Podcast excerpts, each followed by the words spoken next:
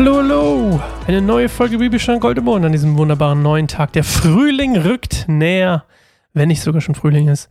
Wir haben immerhin schon März und ähm, wir lesen heute 2. Samuel 1, 17 bis 27, Davids Lied für Saul und Jonathan.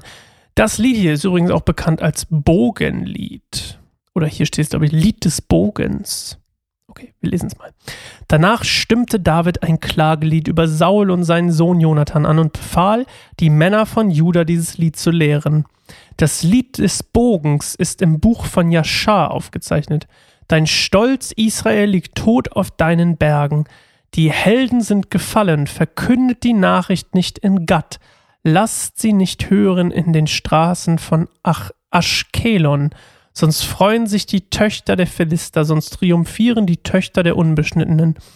Ihr Berge von Gilboa, kein Tau und kein Regen soll auf euch fallen, keine Frucht, nicht einmal die für die Opfergabe soll auf euren Äckern wachsen, denn der Schild der Helden wurde beschmutzt, der Schild Sauls ist nicht länger mit Öl gesalbt. Die Pfeile von Jonathans Bogen verfehlten nie ihr Ziel, sondern durchbohrten seine Feinde und töteten die Helden. Und auch Saul kam mit seinem Schwert nie erfolglos zurück. Geliebt und geehrt waren Saul und Jonathan. Sie blieben zusammen im Leben und im Tod. Sie waren schneller als Adler, sie waren stärker als Löwen. Ihr Frauen von Israel weint um Saul, denn er hat euch in vornehme Kleider aus Purpur gehüllt und sie mit Goldschmuck verziert. Die Helden sind im Kampf gefallen, Jonathan liegt tot auf deinen Bergen. Ich weine um dich, mein Bruder Jonathan, wie ich dich geliebt. Wie habe ich dich geliebt und wie glücklich machte mich deine Liebe, glücklicher als die Liebe der Frauen. Die Helden sind gefallen, die tapfersten Krieger haben wir verloren. Also, besonders beklagt natürlich David hier den Verlust von Jonathan, seinem Blutsbruder seinem Best Friend, sozusagen BFF, forever ähm, Best Friend Forever, ja, BFF. Und ähm, er sagt sogar, dass die Liebe war ihm besser als die Liebe zu jeglichen Frauen.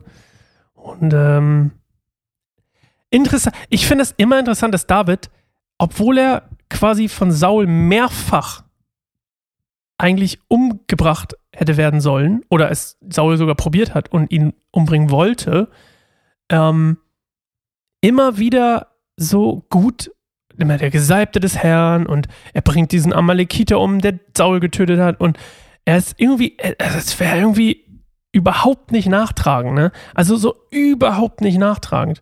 Und das finde ich faszinierend, wie viel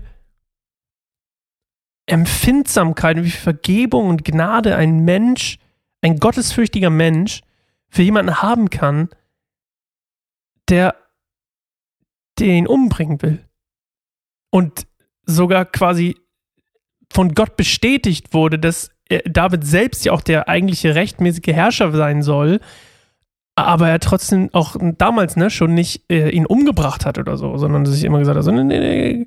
Also ganz anders als Jakob und, und in der Geschichte über Jakob und Josef, wo die immer nach ihren eigenen Vorteilen getrachtet haben, ist David hier zum Beispiel, oder nicht immer, aber am Anfang vor allem sehr viel durch, durch irgendwelche Intrigen und so passiert ist weil sie ungeduldig waren oder kein Vertrauen auf Gott hatten. Und David hier so ultimatives Vertrauen auf Gott hat und sogar sagt, hey, Saul, der mich umbringen wollte, ja, schon okay. Ich meine, hey, wir sind doch alle Menschen. Und äh, ich finde, es finde ich faszinierend, wie viel, wie viel, ja, das ist so dieses, das erinnert mich an eine Frucht des Geistes, wenn ich irgendwas von David lese. So irgendwie dieses, mein Gott, wie viel davon hat er denn? Sanftmut, Geduld, also Wahnsinn. Wahnsinn. Finde ich total toll. Ähm, Finde ich auch sehr inspirierend, mal darüber nachzudenken.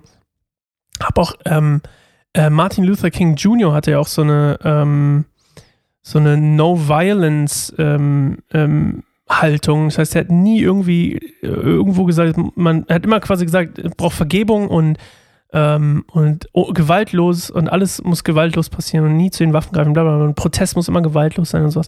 Schon faszinierend, dass äh, das auch so inspirierend ist, ja, und dass so viele Menschen bis heute bewegt hat, irgendwie sein Leben. Ähm, und dass David hat mich irgendwie daran erinnert, ähm, erinnert mich daran, ich meine, der ist ja nicht gewaltlos, aber, aber ich finde es faszinierend, wie viel Treue er doch zu Saul hat. Ähm, ja, faszinierend, faszinierend. Äh, ja, wir hören uns morgen wieder zu einer neuen Folge Bibelstunde Goldemund. Ich weiß gar nicht, was als nächstes kommt. Sam 2. Samuel 2 schon? Sind wir schon bei 2? Ja, wir sind schon so bei 2. Bis morgen. Ciao.